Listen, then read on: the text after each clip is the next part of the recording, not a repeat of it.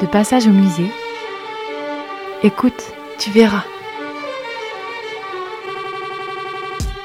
Une série de reportages qui t'accompagnent dans les musées d'Anjou.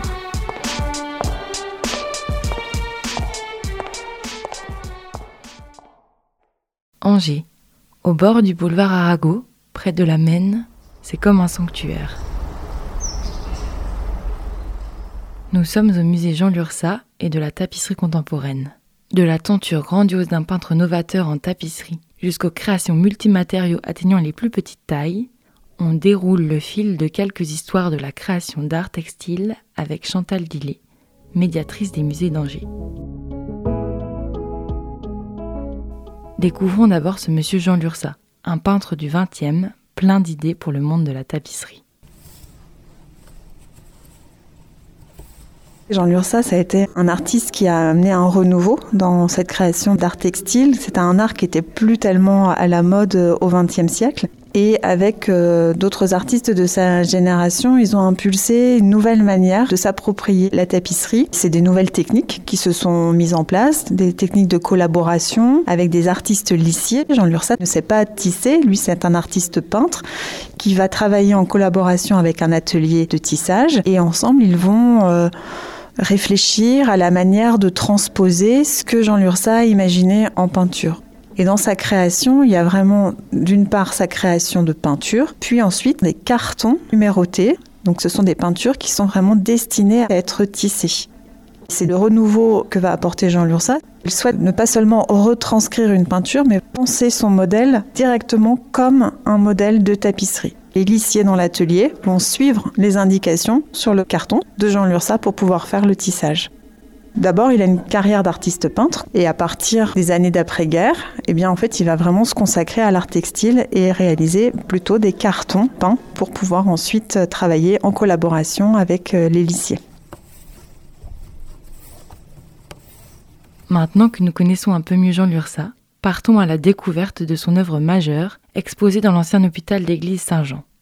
Sur le chemin vers cette première partie du musée, Chantal Dillet nous raconte ce qui a inspiré le dit Chant du Monde. La découverte de la tenture de l'Apocalypse, pour lui, ça a été une, une, véritable révélation, ça a été un choc émotionnel, un choc euh, visuel. Et cette histoire qui est racontée sous cette trame de l'Apocalypse, du texte biblique de Saint Jean, c'est aussi celle de la guerre de Cent Ans. Pour lui, ça a fait un écho assez important puisque il a lui-même participé aux deux grandes guerres mondiales. La première guerre mondiale, il s'est retrouvé dans les tranchées. Et puis la deuxième guerre mondiale, il était du côté de la résistance. C'est un projet qu'il a longuement réfléchi et qu'il va mener sur les dix dernières années de sa carrière. Il commence à faire tisser ce champ du monde dans les années 1950 et va vraiment le penser en écho à cette grande tenture de l'Apocalypse, mais avec pour fond l'histoire du XXe siècle. C'est vraiment une représentation symbolique qu'il a souhaitée en décontextualisant et en sortant de ses références bibliques. L'ensemble de cette euh, tenture, elle est conçue sur un fond noir et il a choisi d'utiliser des couleurs plutôt vives qui viennent contraster. Ces dix tapisseries, cette grande tenture, elle se lit un peu comme un grand livre d'images. Et le point de départ, bah, c'est cette première tapisserie qui s'intitule La Grande Menace. On voit ici ce grand cercle sur lequel il y a des grands monuments qui viennent symboliser les grandes civilisations. Il y a une ville qu'on ne voit pas parce qu'elle est en feu, c'est la ville d'Hiroshima. Le point de départ de ce premier cycle, les quatre premières tapisseries montrent une phase de destruction qui sont le résultat de l'explosion de la bombe atomique. Et comme une apocalypse, et eh bien Jean Lursa va penser aussi le deuxième cycle comme une renaissance. Et ce sont les six tapisseries suivantes. Lui, ce qu'il a envie de retenir, c'est effectivement l'homme, par ses connaissances, il a été capable de créer une arme terrible. Ce qu'il espère, c'est que cet homme du XXe siècle, eh bien, il soit aussi capable de créer des choses euh, merveilleuses. Son objectif, c'était montrer toute cette renaissance possible, essayer de croire et de montrer un monde en harmonie.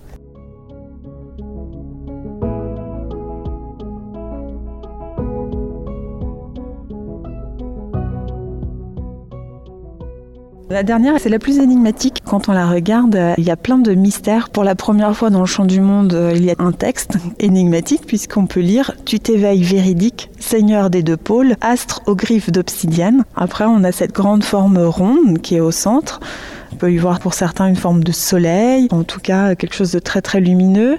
Au centre, on a des compartiments avec différents éléments. Ça peut faire référence à des civilisations euh, précolombiennes où des calendriers peuvent être représentés de cette manière. Même s'il y a beaucoup de mystères autour de ça, ça nous amène assez facilement vers la civilisation euh, précolombienne. On pense que Jean Lursa a voulu évoquer dans cette tapisserie ces civilisations qui ont disparu, notamment avec euh, la colonisation, comment on a pu anéantir certaines croyances, comme toutes ces civilisations qui pouvaient beaucoup s'attacher au calendrier lunaire ou vénérer les, dieux de la pluie. Probablement pour Jean Lursa, dans cette idée d'un monde harmonieux, d'un monde où on peut tous vivre ensemble avec des religions, des croyances différentes, bah, il y avait peut-être cette préoccupation autour de cette tapisserie qui s'appelle Ornamento Sagrados, qui veut quand même dire ornement sacré, donc aussi vénérer tous ces éléments naturels comme le soleil, comme la lune, comme la pluie, et en faire des choses merveilleuses.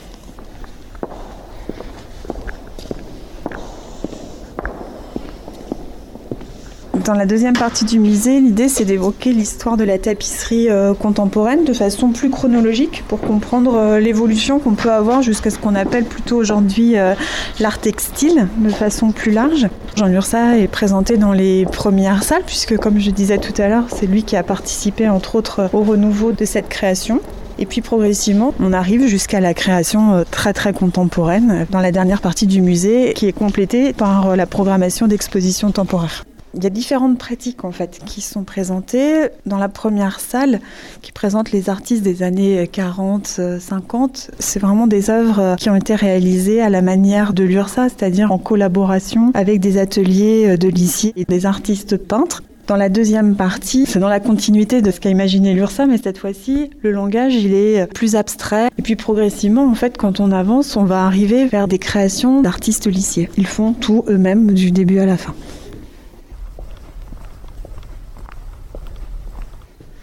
Alors ici, on arrive dans la salle qui est consacrée aux œuvres de Grau Garriga. Donc lui, il est artiste lycée. Les dimensions sont assez impressionnantes. Et on voit aussi que le volume apparaît. On parle même de sculpture textile. Il utilise du chanvre, il utilise des végétaux. C'est quelqu'un qui a vécu à la campagne. Et pour lui, c'est aussi un moyen de faire revivre des souvenirs d'enfance avec toutes ces odeurs et ces matières qui l'entourent en fait. Vous l'aurez compris, la création textile ne s'arrête pas à la simple tapisserie de fil. L'expo temporaire du concours des mini-textiles a encore de quoi vous surprendre. 12 cm, c'est le format maximum autorisé pour ce concours des mini-textiles. C'est un concours qu'on organise régulièrement. L'idée, c'est de réaliser une œuvre avec du fil ou l'idée de fil. Donc ça offre une grande liberté de matériaux. 62 mini-textiles sélectionnés sont présentés au premier étage du musée. Le petit bonus, c'est le coup de cœur du public. Pendant toute la durée de l'exposition, chaque visiteur peut choisir pour son mini textile préféré. Depuis de nombreuses années, on invite en fait le public à venir pratiquer le tissage. On est en atelier pour pouvoir euh, réaliser une création qui va se dérouler sur trois demi-journées. Et ce qui est chouette à voir, c'est qu'au fur et à mesure, le regard des participants sur nos œuvres il va complètement changer puisque très vite, on va avoir envie de reproduire, s'approprier nos collections de cette manière.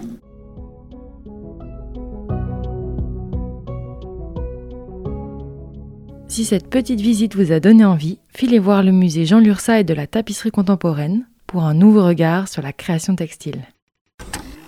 Murmure, le kit sonore des territoires.